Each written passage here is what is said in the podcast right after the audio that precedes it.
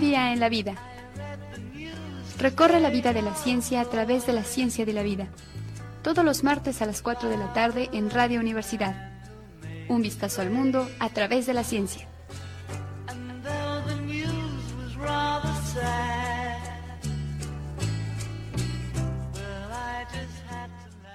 Buenas tardes, hoy es 20 de abril del 2021. Estamos iniciando el programa de comunicación de la ciencia que produce la licenciatura en biología de la Facultad de Ciencias Naturales. Yo soy Marco Sánchez y me da mucho gusto que me acompañen en esta hora en la que podemos platicar asuntos relacionados con el pensamiento científico, aparte de otras cosas, claro. Si quieren comunicarse conmigo, por favor háganlo a través del correo electrónico cienciaradiouac.gmail.com. Hace 50 años un grupo de investigadores se dieron a la tarea de averiguar cuáles son las motivaciones que tienen las personas para meterse en la política.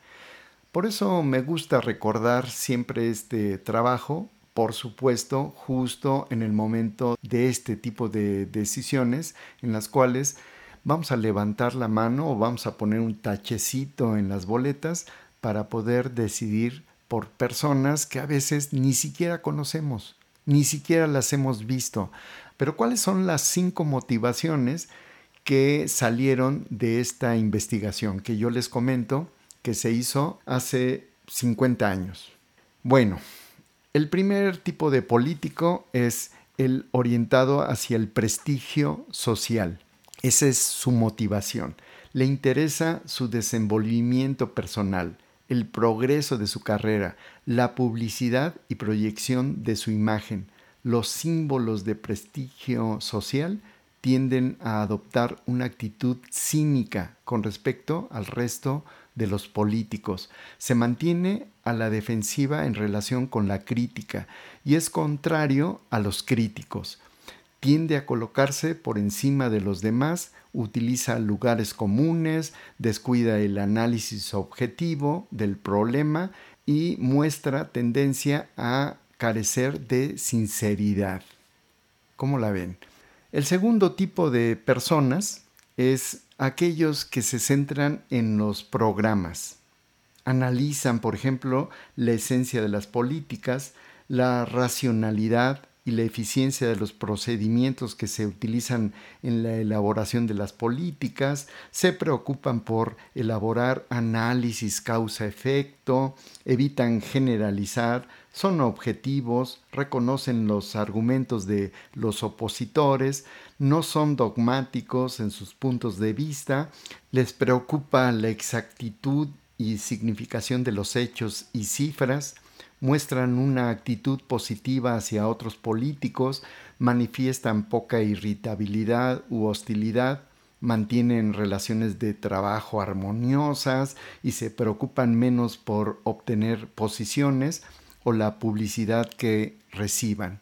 Ya identificaron, al menos en estos dos tipos de políticos, a sus políticos. Según este resumen, dice que hay políticos orientados a la sociabilidad. Les interesa participar, por ejemplo, en interacciones sociales, agradar a las demás personas, complacer y ser útiles, son sensibles a los sentimientos de los otros, les gusta desenvolverse en un contexto social armonioso, amistoso, llevarse bien con todos, evitan hablar de situaciones conflictivas, siempre están dispuestos a alabar a sus colegas y a sus superiores políticos, son la melo... Ah, perdón, eso no, no lo dice, y analizan las políticas con poca profundidad.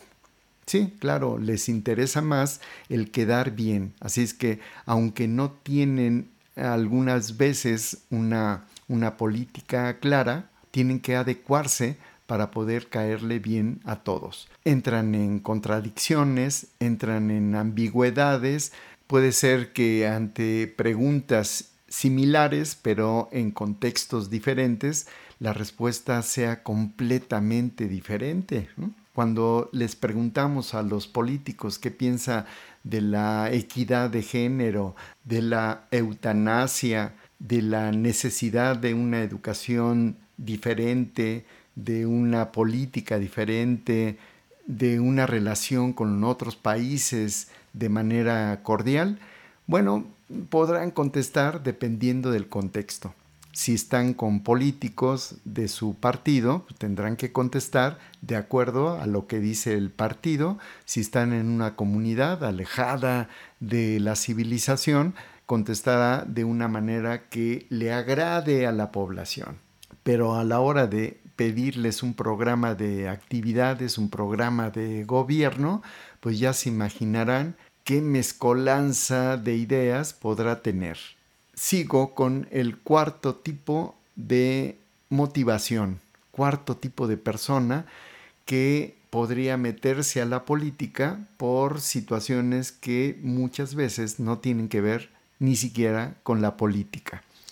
De acuerdo a esta publicación, dicen, los políticos orientados hacia la obligación enfatizan en hacer lo correcto, seguir los dictados de su propia conciencia, cumplir con su deber, observar principios morales y éticos, ser justos, consistentes, meticulosos, adoptan con persistencia una perspectiva basada en normas de el ser, el deber ser, el tener que hacer, en casi todos los aspectos. Valúan la honestidad, la integridad, están en desacuerdo con el egoísmo, con hacer concesiones sobre los principios propios y en buscar siempre en hacer lo correcto antes de ser famosos, antes de buscar la aceptación de los demás.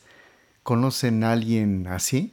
Que tenga integridad como para decir, yo no me voy a publicitar, yo no voy a aparecer, yo no me voy a peinar, ni eh, acicalarme para salir en la televisión.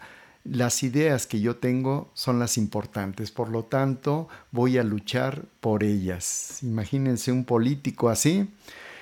Más tarde les voy a contar un poco sobre los estudios que se han hecho en neurociencias cómo decidimos a los políticos que nos van a gobernar.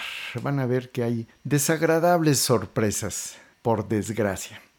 El quinto tipo de personas, esas personas que tienen una motivación para entrar a la política y que tienen que ver con el juego. Bueno, lo que dicen estos investigadores es que las personas que están enfocadas en el juego se distinguen por su fuerte impulso hacia la competencia y acentúan los siguientes aspectos, la estrategia, la táctica, interrelaciones entre los actores políticos, competencia con los demás, no son dogmáticos, están muy conscientes del poder, definido no como prestigio, sino como capacidad de influir sobre los demás. Son objetivos en sus análisis políticos, elevándose sobre los enfoques personales y partidistas. Son pragmáticos, aceptan a la gente y sus metas tal como son, saben jugar en equipo y no realizan acusaciones personales, disfrutan inmensamente de la política, se consideran actores, no espectadores, y respetan a sus oponentes en calidad de jugadores que tienen derecho a intentar derrotarlos dentro de los límites del juego limpio.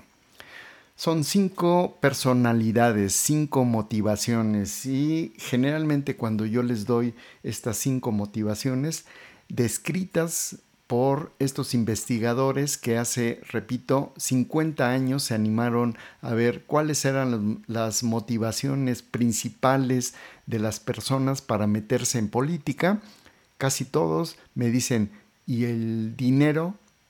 parece como que se les olvidó, parece como que en los años 60 del siglo pasado no había ese tipo de motivación. Bueno, es la investigación que hacen estos autores. Es probable que las personas que se metieran en política hace bastantes años realmente estaban motivados para hacer política. Tendríamos que hacer un nuevo estudio científico para saber si estas cinco motivaciones siguen en pie, no solamente aquí en México, por supuesto, en cualquier otro país, pero también si se han sumado otras motivaciones, yo diría que al menos la motivación de hacerse rico a través de la política está aquí bien arraigada en nuestro país y debería de sumarse a estas cinco motivaciones que, repito, hace 50 años se hizo un análisis científico y se obtuvo este tipo de resultados. Si ustedes quieren leer el resumen que se publicó en el año 2016, salió en, el periódico Milenio, ustedes pueden eh, entrar a la página, buscar con el título de las motivaciones de los políticos. Y si no lo encuentran, ustedes se pueden comunicar conmigo al correo electrónico cienciaradiouacu.gmail.com y con gusto se los puedo enviar.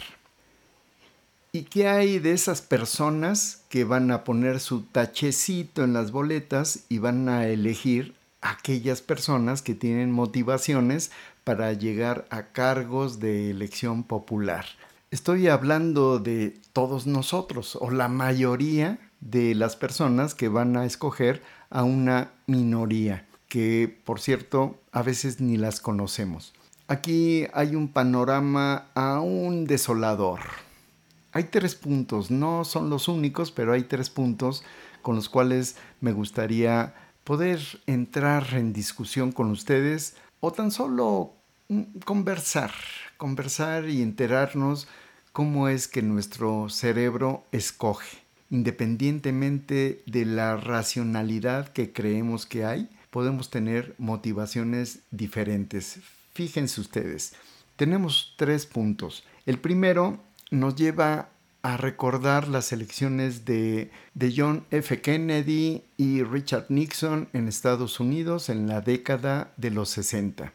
Bueno, estos dos personajes, según cuenta la leyenda, y ustedes pueden consultar en YouTube si quieren, ese debate que se, que se dio, fue el primero que utilizaron la televisión y eso fue un asunto sumamente importante, al menos en los estudios antropológicos, eh, neurocientíficos y demás que se utilizaron después. Bueno, resulta que aquellas personas que oyeron en el radio el debate dijeron que Nixon lo había ganado porque tenía más elocuencia, su discurso era más lógico, congruente, consistente con su política, con las necesidades de un pueblo, mm, un discurso bien estructurado.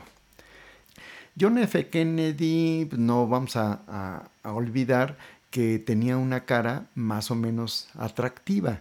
Era simétrica la cara, sus cejas eran pobladas, sus ojos eran pequeños, es decir, era un galán. En cambio, Nixon, pues bastante robustito, medio pelón, feo, a final de cuentas. Su atractivo podía haber sido en otras latitudes, pero en ese momento, pues la verdad es que estaba feo. Pero cuando estamos oyendo en el radio, estamos oyendo la voz, pues ni quien se entere si la persona es atractiva o está mal. entonces, cuando los ven en la televisión, ven una cosa diferente. Lo que ven es una persona guapa, John F. Kennedy, y una persona que no solamente era fea, sino estaba sudando, no se dejó poner toda la pasta que le ponen a, los políticos para, para que no les refleje la luz de las lámparas, ya saben ustedes cómo es. Bueno, Nixon no se dejó hacer, parece que estaba un poco enfermo o había salido de una enfermedad. Total, no se veía suficientemente bien. Y cuando las personas los vieron en la televisión, vieron el debate, realmente, enfatizo, lo vieron, no lo oyeron, porque se fueron por la persona más atractiva. En cambio, los que oyeron en el radio se fueron por la persona, digamos, con más propuestas, con una propuesta más lógica. Y de ahí surgió algo que después iba a ser tremendamente importante para los políticos. Estudian primero como si fuera mercadotecnia. ¿Cómo voy a vender un producto? Ellos forman parte de la mercancía, así es que contratan a personas que saben cómo se comporta una población, depende de las condiciones, cómo es su, su función cerebral, cómo es que las neurociencias pueden ayudar para poder escoger, y entonces aparecen acicalados, bonitos, guapas, eh, bien vestidas, con un, un traje hecho a la medida, con sonrisas. Vean ustedes, si ustedes tienen una cara de perro, es decir, con la comisura de la boca hacia abajo, como la tengo yo, olvídense, nunca van a llegar a un puesto de elección popular. ¿Por qué? Porque parece que están o enojados o, malhumorados o desganados. Imagínense una persona que no sonríe, que está bien feliz por dentro, pero que su aspecto es que tiene la comisura de la boca hacia abajo. Ahora agréguenle unas cejas que forman una B, una B chica como si estuvieran enojados. Bien poblada la ceja y parece que todo el tiempo están eh, con, un geniecito que pues mejor no voto por ese. Mejor voto por la persona que siempre está sonriente, que tiene la boca más bien no más hacia abajo, sino hacia arriba, como si estuviera siempre riendo, con las cejas no en forma de B, sino un poco curvas como diciendo qué feliz soy, cómo soy tolerante, cómo entiendo a toda la gente. Bueno, ensayan los políticos a hacer la mejor cara, el mejor ángulo. Aquella persona que se luce en los espectaculares forma parte de esa primera motivación. Lo que le interesa es su promoción, lo que le interesa son sus sus personalidades. Lo que le interesa no es eh, lo que ni siquiera la política que debería de tener para poder llegar a ser gobernador. No, es qué tan guapo se ve. Y eso de veras es triste. Entonces los publicistas, los asesores de la personalidad, que seguramente no deben de saber mucho sobre las políticas, sobre los grandes problemas que tenemos en nuestro país, sobre las necesidades de una comunidad, por ejemplo, que viva en Conca. No, las personas lo que quieren es ganar y por lo tanto vean los espectaculares de prácticamente todos los políticos o de aquellos que parece que son más guapos o guapas y lo que van a decir es basura. Y lo que van a decir en las redes sociales es basura. Lo que aparece en la televisión es una completa basura. Pero nosotros no vamos a, ver eso, no vamos a razonar sobre este asunto, sino desgraciadamente, según dicen los publicistas y según dice la neurociencia, nos vamos a ir por lo que vemos, por la personalidad, por la etiqueta, por pues la botella y por el precio. Qué desgracia. Punto número dos, propiamente lo que llamamos neuropolítica. La neuropolítica tiene algo que ver con lo que ya les comenté, pero tiene que ver también con lo que nos presentan y cómo nos los presentan. No estoy hablando de los programas de gobierno, porque, bueno, ya sería mucho pedirle a un político que aparte de perder el tiempo peinándose, haga su trabajo y escriba un buen plan de gobierno. No, no estoy hablando de eso. Es cómo se presenta, qué dice, cómo lo dice y qué tantos abrazos y fotografías eh, eh, admirándose de las bellezas de nuestro país o de la pobreza ajena este, nos presenta para poder decir eh, o valorar las motivaciones que tiene esa persona, sus intereses, su conocimiento, su humildad, bueno, en fin, cómo se presenta ante nosotros es algo muy importante. Puede decir mentiras, pero si las dice adecuadamente, pues eh, un cerebro como la de, el de casi todos nosotros se lo puede creer. Ustedes pueden corroborar eso cuando ven la televisión y ven la cantidad de anuncios que surgen y que casi todos nos mienten. Vean los refrescos azucarados que siempre nos dicen que no va a haber ningún problema, que lo toman los jóvenes delgados, los jóvenes que no tienen hipertensión, obesidad, diabetes, eh, las golosinas como chocolates, gansitos y demás, se lo comen niños que son felices. Vean ustedes la gran cantidad de mentiras y sin embargo tenemos un cerebro que nos dice constantemente que seguiremos consumiendo todas las porquerías que consumimos. Los políticos nos digan la mentira que, quieran, nos la van a decir con una cara guapa, un vestido de moda, una sonrisa increíble con unos dientes puliditos.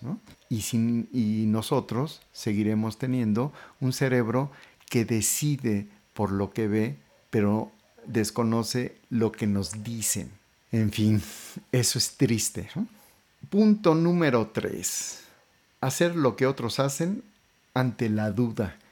¿Por quién vamos a votar? Mm, no lo sé porque no conozco a nadie. Bueno, sí conozco, pero ha salido en la tele y lo veo en los espectaculares y se ríe y tiene ojos de colores y eh, una mujer que tiene unos peinados increíbles. Nada más eh, eh, conozco eso, pero su programa de gobierno pues nunca lo sé, nunca lo, lo anuncia. Y cuando yo le pregunto, o cuando alguna una persona le pregunta, pues nos comenta que todo es bonito y todo va a ser excelente. Entonces, ¿cómo decidir al candidato idóneo? Bueno, como las personas en general no van a leer los programas de gobierno, no se van a chutar todo un discurso y los políticos lo saben, ¿no? Ser críticos, ser analíticos, ser propositivos, creativos, inteligentes, no es tan fácil. De veras, para escoger un buen vino se necesita conocimiento, se necesita experiencia. No es solamente si está empaquetado bien y se ve bonita la etiqueta, sino el olor, la, el tiempo de añejamiento, dónde se cosechó la uva, cómo se procesó. Bueno, es una gran cantidad de información que generalmente nosotros cerramos nuestros ojitos y decimos, pues mejor decidimos de acuerdo a algo muy fácil. Se ve bonito o se ve feo. Pero también el tercer punto nos dice, y si hay demasiadas dudas, ¿qué hacemos? Bueno, nos vamos por, como dicen vulgarmente, como borregos como borregos indica que la mayoría está pensando así, se está yendo por ese lugar. Bueno, pues yo voy a votar por ellos porque no me quiero quedar ni atrás ni separado. Pertenezco a un grupo y si ese grupo, quién sabe por qué va a votar por tal o cual persona, bueno, pues yo voy a votar por lo que diga el grupo. Repito los tres puntos. El primero es nos recuerda a JFK y a Richard Nixon. Eh, escogemos lo, lo, que nos parece atractivo en términos visuales. Y cuando ocurre eso, desconocemos lo que oímos, lo que podemos analizar. Bueno, el segundo punto es la neuropolítica el cerebro se va por lo atractivo, por lo bien manejado, por el buen discurso, por la buena cara, por eh, algo que nos motiva, que nos pica y que nos dice esta persona quién sabe qué va a hacer, pero me cae bien. Y el tercer punto tiene que ver con el borreguismo, con irse en la política sin saber prácticamente nada de política. Qué triste, ¿no, no es así? Así es que, según cuenta la leyenda, eh, va a ser difícil que un candidato con pensamiento creativo, con propuestas importantes, va a ser muy difícil que lo entiendan. Después de la pausa, voy a proponer algo relacionado con los proyectos de, investigación, con algo que nos solicita el CONACIT y que deberíamos de solicitarle a los políticos. A lo mejor no para que voten o no voten por ellos, sino al menos para aquellas pocas personas que nos interesa antes de votar saber por qué vamos a comprar una botella de vino caro o barato, podamos entender, comprender y sobre todo valorar y más aún empezar a tener una forma de valorar a lo largo del tiempo, saber si los políticos están haciendo lo que prometen.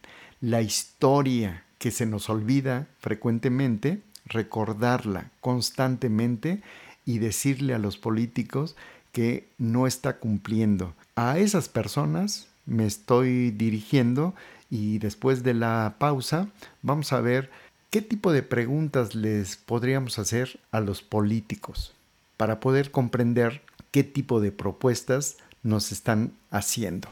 Bueno, pues entonces, eh, dicho esto, les informo que estamos en el programa Un día en la vida. Este es un programa de comunicación de la ciencia que produce la licenciatura en biología de la Facultad de Ciencias Naturales. Se está emitiendo en la frecuencia 89.5 de FM, por supuesto, en Radio Universidad. Yo soy Marco Sánchez y me da mucho gusto que me acompañen en la siguiente media hora para seguir hablando de estos asuntos relacionados con la ciencia y con cómo escoge uno a los políticos. ¿Qué debería uno de preguntarle a los políticos? ¿Qué debería uno de extraer de esa información para primero enterarse de lo que están proponiendo, si lo están haciendo bien o no, si están abarcando algún tema que nos interese y si no, pues proponerles, exigirles que, que lo metan al plan de gobierno y después de eso ir valorando como si tuviéramos un cronograma de actividades para saber si todo lo que prometió ese político lo está cumpliendo. Bueno, se imagina a un político metiendo su proyecto al CONACID. Sería ilegal. No hay convocatorias para eso. Pero podemos hacer un ejercicio mental, imaginarnos por un momento que el político deja a un lado las redes sociales, la televisión, el radio, los grandes promocionales que se encuentran en las calles y sometieran el proyecto de gobierno al rigor metodológico del CONACYT. Bueno, primero tendrá que entrar a la página, enterarse que el Consejo Nacional de Ciencia y Tecnología tiene diversas convocatorias. Vamos a suponer que este hipotético político encuentra una hipotética convocatoria. El CONACID podría eh, financiar a proyectos que encajen en programas nacionales estratégicos. Uno se pregunta, ¿todos los políticos que están pidiendo nuestro voto podrían responder ante la pregunta, ¿cuáles son los programas nacionales estratégicos? Segundo, podrían detectar algún problema y plantear una solución. Podrían generar un proyecto en el que se pudiera ver no solamente que pueden detectar un problema, sino generar una estrategia para resolverlo. Bueno, eso sería la primera pregunta que le pudiéramos hacer a un hipotético político que se mete a las páginas del CONACYT. Después, este político seguiría revisando las, las convocatorias. Hay una convocatoria para apoyo para congresos, convenciones, Otra sobre las redes horizontales de conocimiento. Me parece muy interesante de veras esta convocatoria. Y capaz que el político tiene ideas maravillosas de cómo conectar la ciencia con la tecnología, las humanidades, la sociología, un proyecto de empresarios, pero también de fomento a la lectura y que se formara una red horizontal. Imagínense un político teniendo esas ideas y que descubra que también esa convocatoria es para él, Nada más que tendríamos que preguntarle, ¿sabe de algún problema que se pudiera resolver a través de la formación de una red horizontal del conocimiento?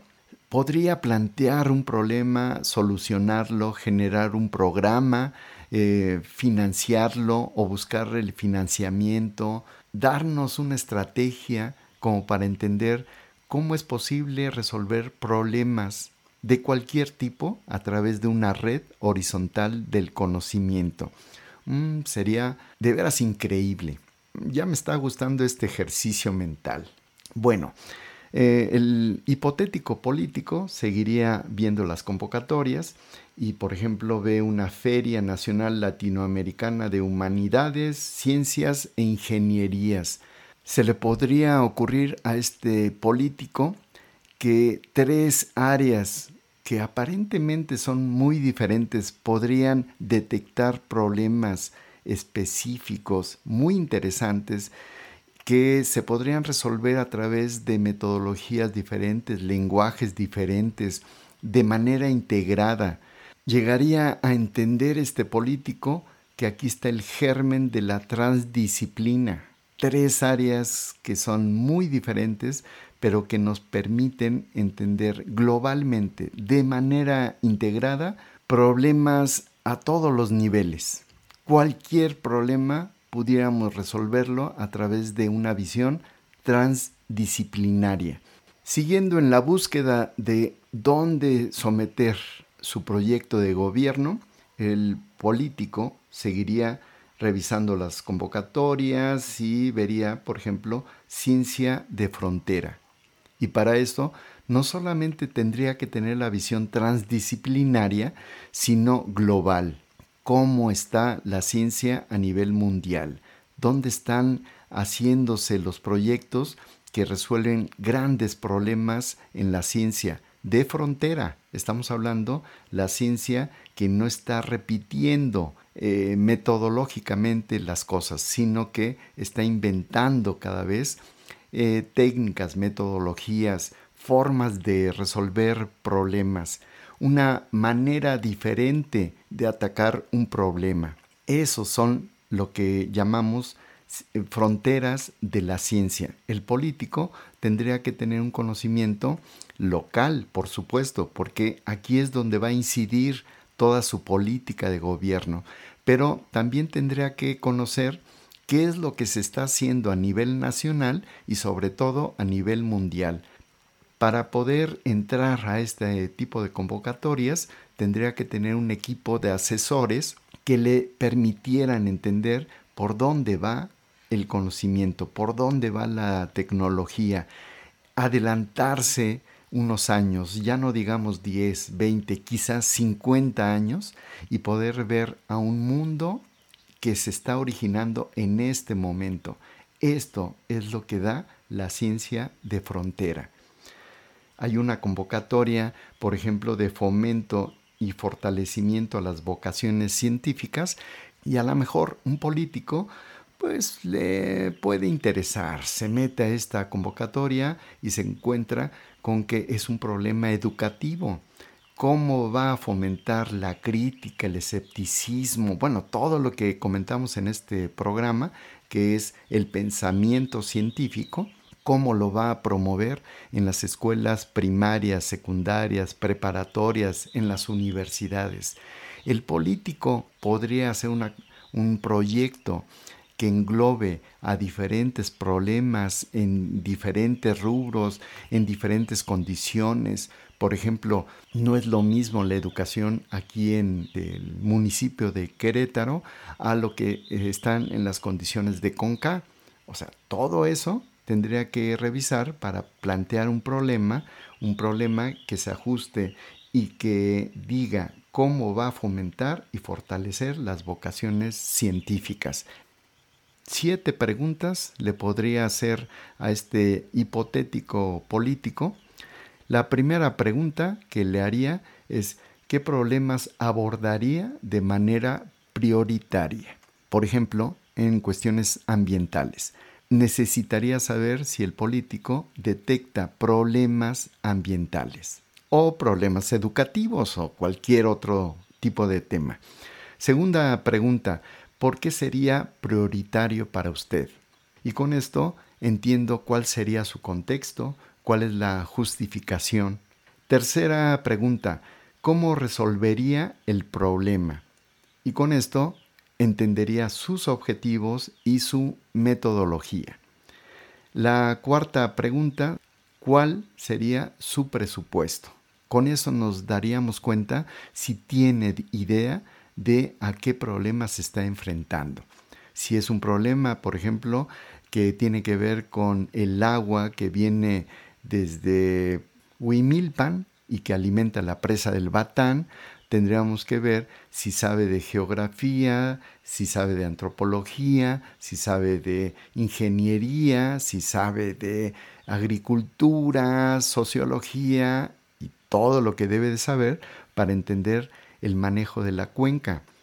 Y con el financiamiento que está solicitando, podría uno saber si se va a resolver problemas muy puntuales o problemas globales. La siguiente pregunta sería, ¿en qué tiempo eh, resolvería el problema? Todos los objetivos o todos los puntos que va a abarcar en la metodología están planeados eh, a través del tiempo podemos mes con mes, año con año o como se haya planteado el proyecto, eh, poder evaluar cómo va el proyecto. La penúltima pregunta sería, ¿qué conocimientos, productos, servicios se generan a través del proyecto que nos está proponiendo? Con eso podemos saber si de veras lo que prometió lo está cumpliendo en qué tiempo lo está cumpliendo, con qué dinero lo está haciendo. La última pregunta que le haría a este hipotético político sería, díganos cualquier, cualquier idea que nos permita ver que usted tiene un pensamiento innovador. Con esta última pregunta podría yo evaluar si este político va a tener la suficiente plasticidad como para generar un proyecto flexible, un proyecto creativo y un proyecto inteligente. ¿Y qué pasa cuando una persona tiene ideas creativas, inteligentes y aparte es millonario? Bueno, en esos casos no necesita financiamiento del CONACID, no necesita meter un proyecto para que se lo evalúen un grupo de investigadores científicos, Simplemente él se levanta, ordena a toda una plantilla de trabajadores para que aterricen sus ideas y empiecen a producir más tecnología, más ideas, más productos y sobre todo más millones. Uno de esos empresarios exitosos es Elon Musk. Ustedes lo ubicarán mejor en la fabricación de autos eléctricos de la empresa Tesla esos autos que yo diría que tienen una estética no muy atractiva que digamos, pero son tremendamente exitosos.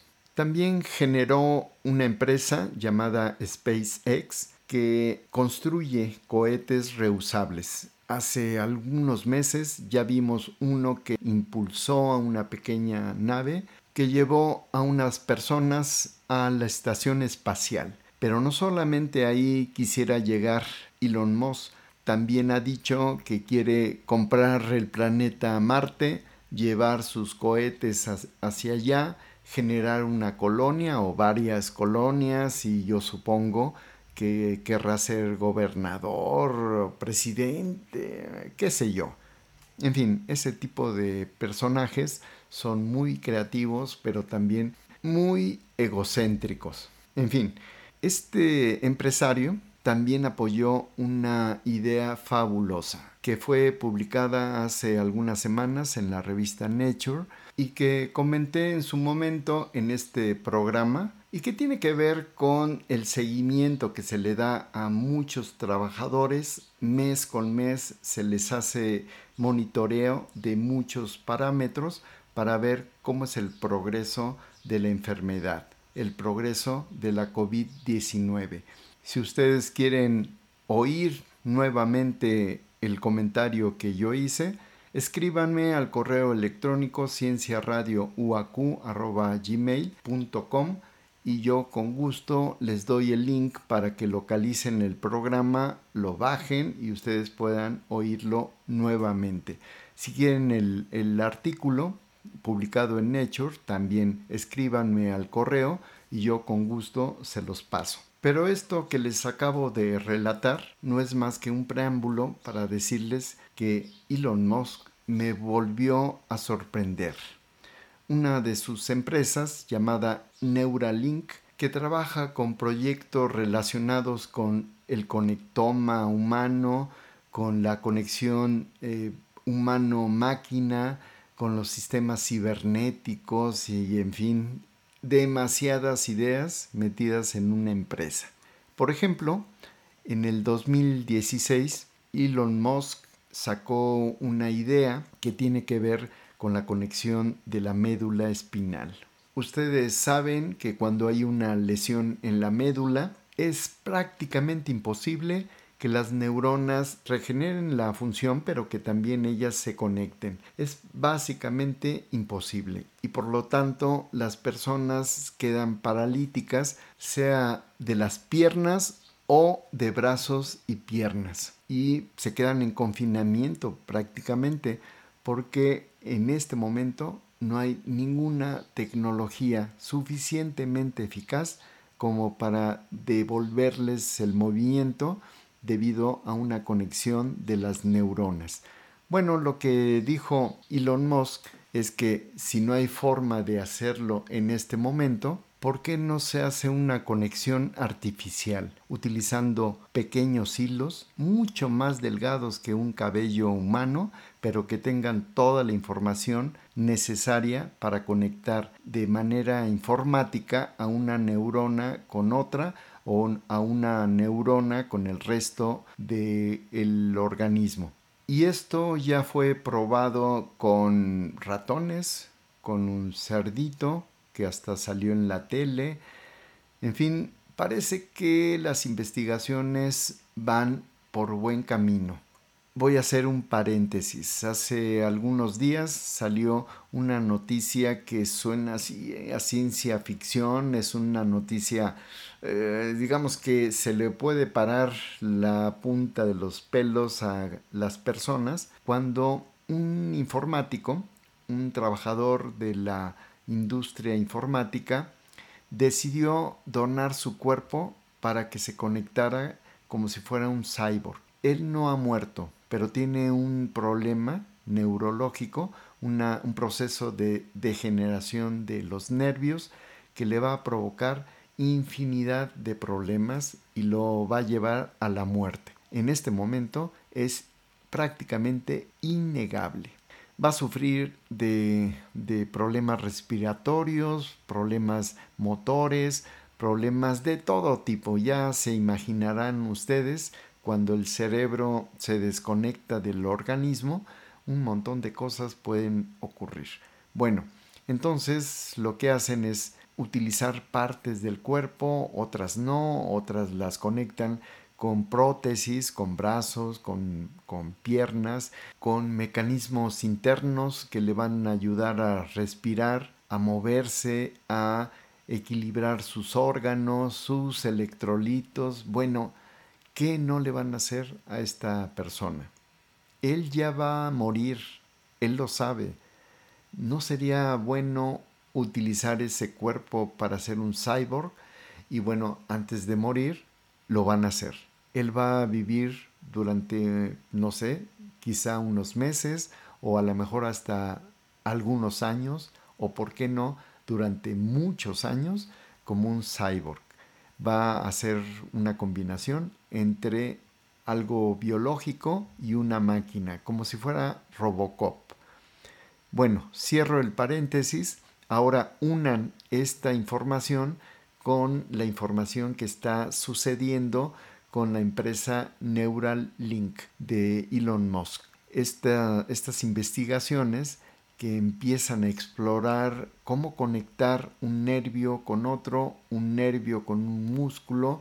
Entonces, si juntamos estas dos investigaciones, ya se imaginarán para dónde va todo este, este potencial que tiene las neurociencias, la tecnología y una empresa privada, Neuralink.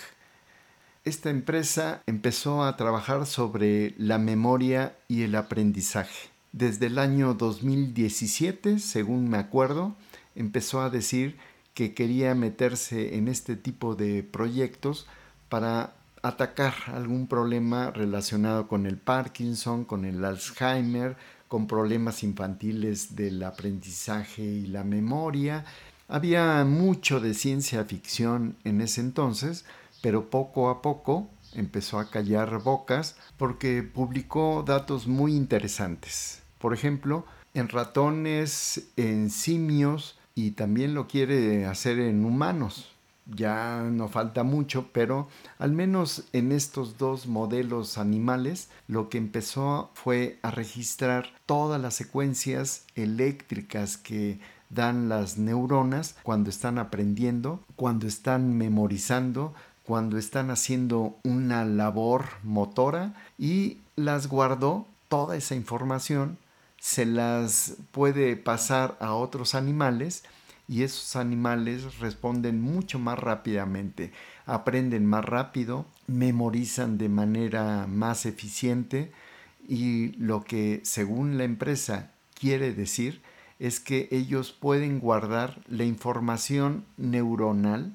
que permite memorizar, que permite aprender. ¿Y qué pasaría si tuviéramos esa información al alcance de todos? ¿Qué pasaría si tuviéramos también al alcance la tecnología para poder implantar electrodos en estructuras específicas del cerebro. ¿Qué pasaría si tuviéramos al alcance la tecnología para hacer cyborgs? Uno se va a unos años después, eh, por ejemplo, como si fuera un viaje de ciencia ficción, reúne toda esa información y seguramente dentro de unos años se va a poder implantar la memoria, el aprendizaje en otros organismos para que puedan aprender mejor, para que tengan la estrategia que inicialmente la tuvo otro organismo, eh, que a lo mejor puede estar en China y se la pasan a una que esté en eh, Islandia y otra que esté en Brasil. Es decir, la información nerviosa se podrá almacenar, se podrá estudiar y se podrá a lo mejor visualizar. Nos regresamos unos años al 2021 y lo que encontramos es el futuro.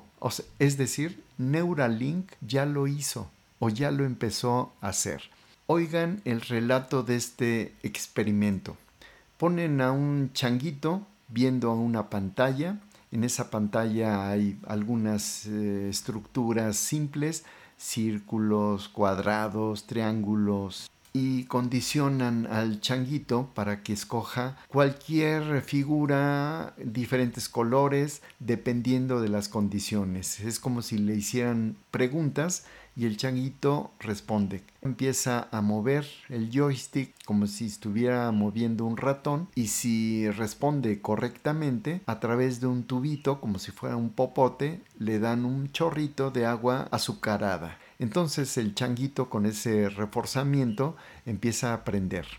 Le están registrando el cerebro para saber cómo está aprendiendo, cómo las neuronas se comunican, cómo mandan la información, qué tipo de códigos utilizan, en fin, una gran cantidad de información asociada a este procedimiento. Después hacen algo mm, de veras fabuloso. Me llama mucho la atención porque es sumamente sencillo. ¿Qué pasaría si de repente desconectan el joystick y le hacen creer al changuito que él está moviendo el cursor, que él está escogiendo las figuras, los colores. Y de hecho parece que es cierto porque cada vez que la máquina está escogiendo a la figura, le da un reforzador al changuito. Dos cosas que hay que resaltar. Primero, grabaron todo el procedimiento cuando responde el changuito correctamente y esa información ya es de la máquina y la máquina está controlando el movimiento del cursor. Eso ya de entrada es muy interesante porque se guardó el procedimiento neuronal que hace posible el movimiento del joystick. Entonces ya podríamos trasladar esa información a otro organismo y provocarle un movimiento, por ejemplo, de una mano, una mano artificial, una máquina eh, eh, como si fuera una mano robótica. ¿Se dan cuenta del potencial que hay en eso? Un cerebro que aprende o que le dan un proceso de aprendizaje y que ese cerebro puede mover una máquina, puede mover un brazo, puede mover un dedo. Imagínense el potencial. Pero lo segundo es lo que me sorprende más, porque una vez desconectado el joystick, lo que descubren es que la misma información que tiene la máquina para mover el cursor la tiene el changuito. Es decir, el changuito sigue pensando que está moviendo el joystick, sigue eh, imaginándose cómo debe de ser una respuesta correcta y lo que estamos viendo es el umbral de un manejo de una máquina con el pensamiento. Si el changuito sigue pensando en mover las cosas y la máquina sigue moviéndose, estamos a un paso de convertir el pensamiento en movimientos. Imagínense ustedes, no es un implante de un aprendizaje o de un patrón de movimiento que podría darle de un animal a otro, de un cerebro humano a otro. No, estamos hablando de que el cerebro humano se puede condicionar puede aprender a mover cosas y las puede hacer solamente con el pensamiento. Imagínense ustedes que se puedan mover brazos, piernas robóticas. Las personas paralíticas en este momento podrían empezar a pararse, a independizarse, a comer, a abrazar a sus hijos. Vean todo el potencial que tiene una idea fabulosa y unos cuantos millones dedicados a la investigación científica y tecnológica. Y ni modo, se me acabó el tiempo. Si ustedes quieren comunicarse conmigo, por favor háganlo a través del correo electrónico cienciaradiouacu.gmail.com